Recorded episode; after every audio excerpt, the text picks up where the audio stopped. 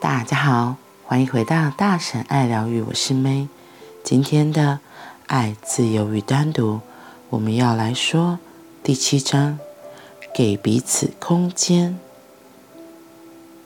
在纪伯伦的先知中，阿穆斯塔法这么说道：“在你们的衣柜中保留几许空隙，让天堂的风飞舞过。”你俩之间相爱，但不使爱沦为束缚。愿在你们灵魂的双岸间，有着一片波动的汪洋。如果你们在一起不是因为情欲的缘故，你们的爱一定会与日俱增。情欲会让所有的事缩水，情欲会让所有的事情都缩水，因为生物性并不在乎你们是否在一起，它只关心繁衍，而繁衍是不需要爱的。人就算没有爱，也会生得出小孩。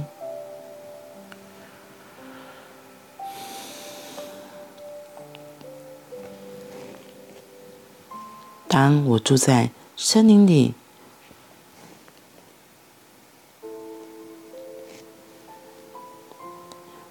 或山上的时候，我常对各种动物做观察。有一件事令我一直想不透：每次我看见动物们在做爱的时候，它们看起来总是非常悲伤的样子。我没见过做爱时很快乐的动物，好像是他们被某种莫名的力量驱使去做这一件事一样。他们不是自愿的，对他们来说，做爱不是随心所欲的自由，而是一种负担。那即是令他们难过的原因。我也在人类的身上观察到。同样的事，你有没有？你有没有在路上见过夫妻档走在一起？或许你并不知道他们的关系，不过如果他们两个都闷闷不乐的样子，你就可以确定他们是夫妻。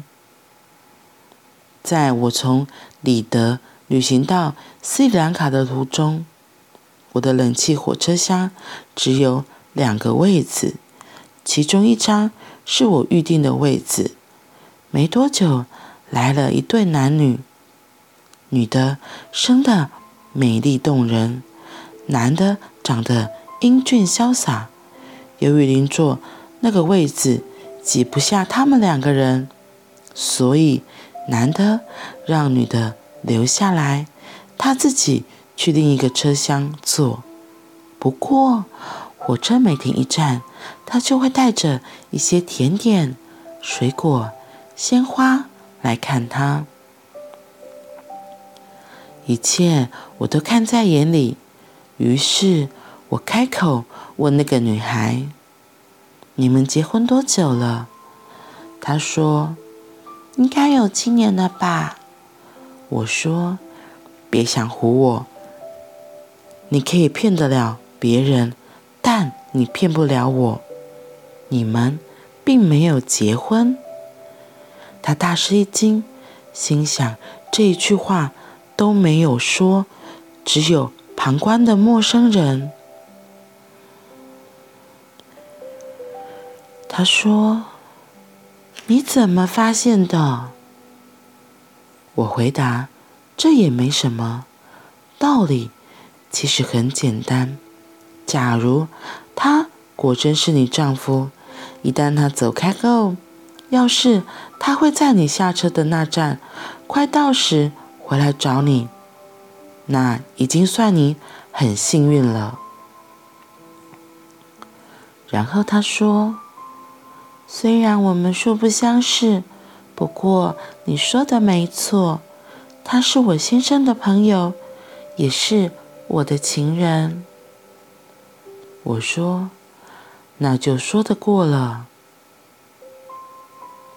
妻子与先生之间有什么不对劲吗？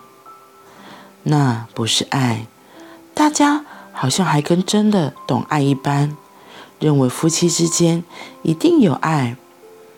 那是肉体的欲望，你们要不了多久就会受不了对方。你被以繁殖为目的的生物性给耍了，迟早你会觉得一切了无新意。同一张脸孔，同一个身体，你知道自己曾经探索过这人几回吗？全世界的人都因为婚姻而过得不快乐，却仍然没有人愿意意识到原因出在哪儿。爱是最奥妙的现象之一。阿穆斯塔法说的爱，并不会使人觉得乏味，因为。那不是情欲。他说，在你们的依偎中保留几许空隙，在一起，但别想去控制，别试图占有，而且不要剥夺对方的主体性。当你们生活在一起时，给彼此一些空间。当先生晚归时，妻子不需要，也没有必要问他去了哪里，或为什么他晚回来了。他有他自己的空间，他是一个自由的个体。两个自由的人住在一起，没有人去侵犯对方的空间。如果是妻子回来晚了，并不需要问他：“你去哪里？”你以为你是谁呀？他有他自己的空间与自己的自由。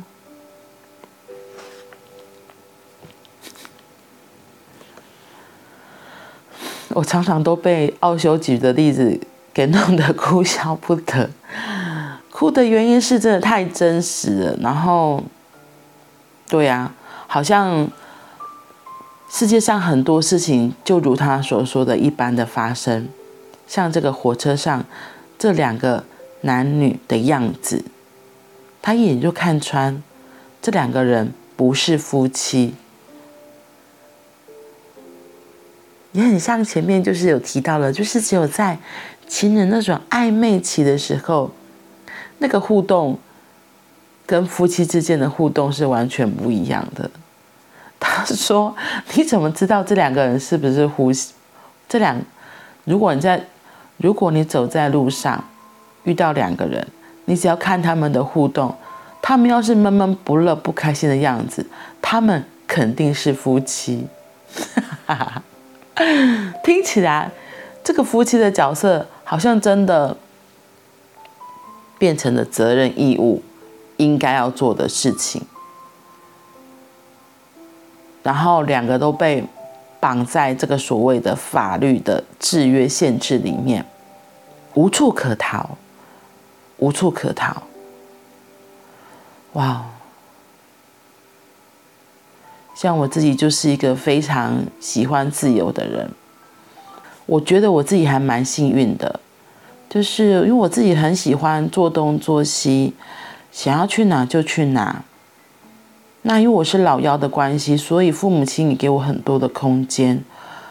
虽然他们还是会念，可是也拿我没辙。我想要去，我就是不管，我就出发了。第一次任性做自己的事，是在三十岁的时，三十几岁的时候，毅然决然的离开了工作，然后到美国去玩嘛。回来之后。又遇到老公结婚生子，可是那个婚姻传统的婚姻的枷锁，其实让我还是会觉得很多的不自由。所以我用上课的名义，可以到趁机休息，因为就我老公会协助照顾小孩，那一整天就变成是我的放假时间，也是我的充电时间。那我觉得很幸运，是真的也是充电，因为就是去上赛斯的课。就身心灵可以获得到洗涤之外，身体上也是真的就是一个人完全的自由，然后晚上再回家来。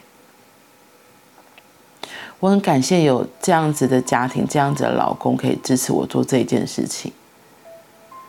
然后像今天我要去台东都兰五天的疗愈之旅，我觉得最有趣的是，我妈妈都会一直念，她就会觉得你到底又要去哪里呀？她虽然嘴巴上这样念，可是她又看着我做着自己喜欢的事情。我不知道她有没有觉得我有改变，她嘴巴还是很硬，她都不会讲，她只觉得你又不在了，就是我又抛下母亲这个角色、妻子这个角色、女儿这个角色。去做自己想做的事情，对她而言，她旧有的框架还是会在，只是他念的频率没有像之前那么的严重了。甚至他这次直接跟我说，如果我老公他工作真的忙的话，他这两天是可以协助女儿上下学，然后晚上照顾她。那等我老公放假的时候再回来。所以。当我把自己照顾好，我活出我自己的样子，其实周边人是会感受到，他们会支持的。只是我后来又听到我女儿问我的一句话，她真的很可爱。因为我有时候不是去上疗愈课，所以会离开家里。之前还会因为出差，然后出差的时候，我就很理所当然，就会觉得说我就是出差，我是因为公事。因为我妈以前都会问说，你到底是做什么事情？如果不是什么无聊的事情，就不要去。那所谓无聊的事情，就像我要帮自己放风去上课，他就觉得是无聊的事情。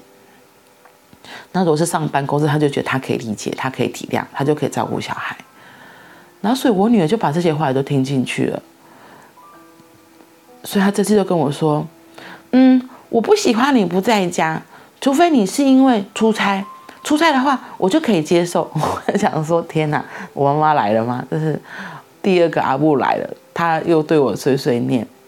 他说：“啊，如果是去上那个什么无聊的课就不行。”然后其实当下我有点愣住，然后也觉得又好气又好笑。可是，嗯，愣住的愣住是占占比较大的一个比率。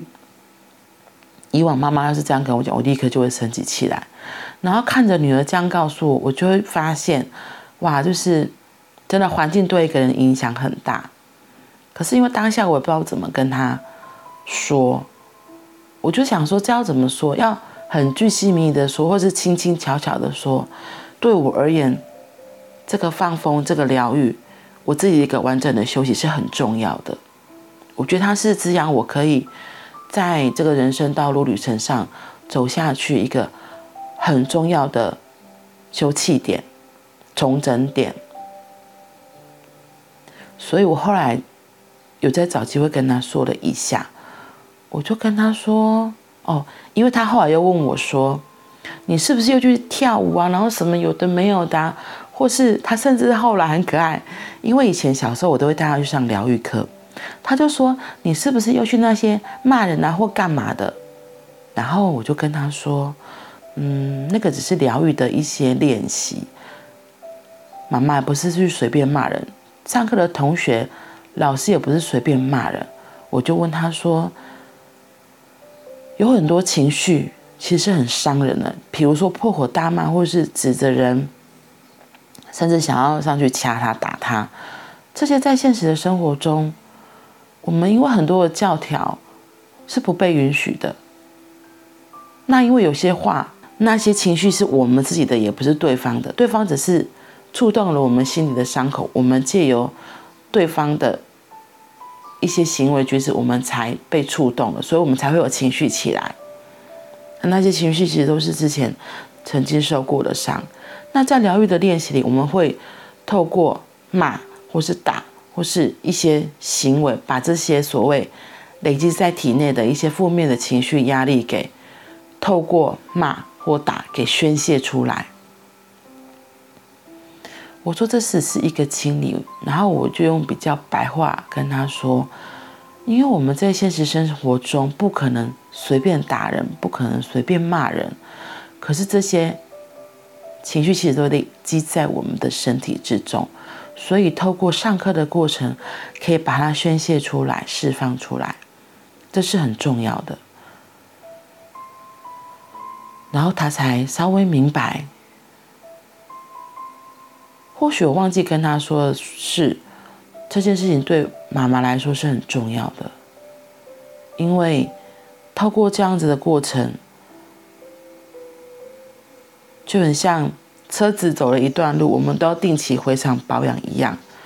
这样子疗愈休息对我而言就是进场保养，而且每次进场保养都会让自己更升级，所以真的是很重要的一件事情。嗯，所以我特别喜欢他在这里说的要保留积蓄的空隙，没有什么时候一定都要黏在一起，三百六十五天黏在一起腻在一起。其实给出适当的空间、适当的距离是很重要的，那里面会是更大的爱、更大的信任。那里面会是更大的爱和信任。为什么夫妻和情侣最大不同？我觉得真的就是那些责任义务吧。就像他这里用动物举的那个例子。动物为了繁衍后代，不得不做爱，看起来都很痛苦的样子，因为他们是被迫的要繁衍后代，而不得不做这件事情。所以，如果夫妻之间只剩下这种动物性的驱力，我猜应该还是很不快乐的吧。所以，给彼此一些空间，一些空间。那是很大的信任，